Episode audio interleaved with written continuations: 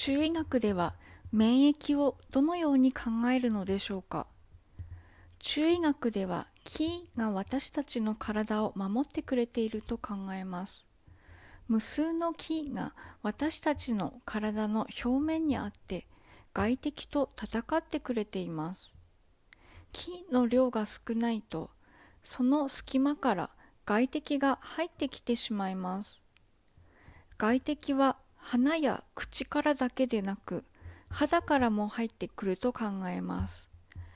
例えば寒いところで薄着をしていたら風邪をひいたというのは木がその人を守りきれなかったということです。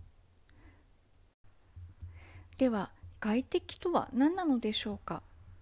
中医学でいう外敵とは自然界にいる季節の外敵と新型コロナのような伝染病の2つに分けることができます。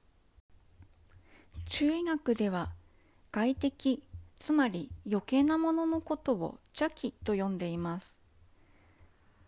では自然界にいる季節の邪気から説明します。春夏秋冬に加えて梅雨の5つを考えるんですがそれぞれの季節が暑すぎたり寒すぎたりと異常な気象だと邪気が発生すると考えます。では春から順に説明します。春は風が強すぎると風邪風の邪と書きます。風邪が発生します。風邪はいわゆる風邪症状のほかにじんましんなどのかゆみをもたらします。季節を問わず風の強い日はあるのでかゆみは風邪のせいかもしれません。梅雨の湿度の高さは湿邪を発生させます。湿邪は体を重くします。足がむくんだり下痢になったり湿疹ができたりします。湿邪は私たちの体の中に居座ってなかなか出ていこうとしません。夏は暑すぎると暑邪が発生します。暑い邪と書きます。夏バテしたり熱中症になったり吐き気がしたり排便してもすっきりしなかったりします。秋は乾燥しすぎると燥邪が発生します。乾燥の層に邪です。口も喉も皮膚も乾燥します。乾いた咳が出たりします。冬は寒すぎると患者が発生します。寒い邪です。体が硬くてこわばったり痛くなったりします。頭お腹関節どこにでも患者は痛みをもたらします。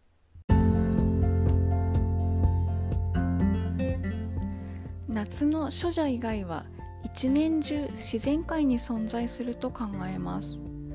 そして春の風邪はとても厄介者で梅雨の湿邪秋の燥邪冬の患者とくっついて一緒に体内に侵入してきてしまいます。つまり風湿風霜風寒というように風邪と湿燥患者は一緒に入ってきてしまいます。風が強すぎる日は言うまでもありませんが雨続き乾燥続き底冷え続き危険な暑さ続きの時期は体をいたわる食事をとって蛇が入らないようにしましょう。体内の気と血が十分にあれば気が私たちを守ってくれます。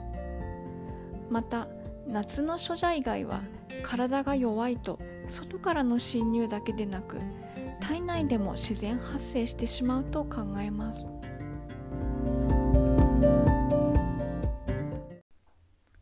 新型コロナやインフルエンザのような伝染病は鼻や口からの侵入です。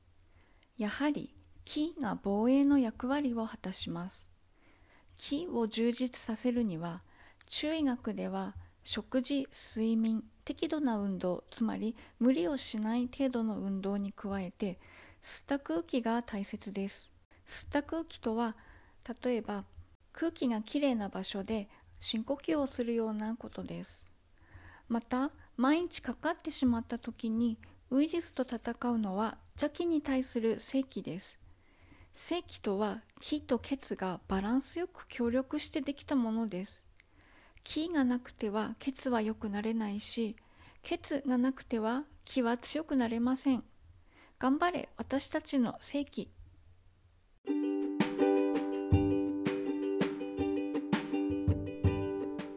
本日は聞いていただいてありがとうございました。久保夏目でした。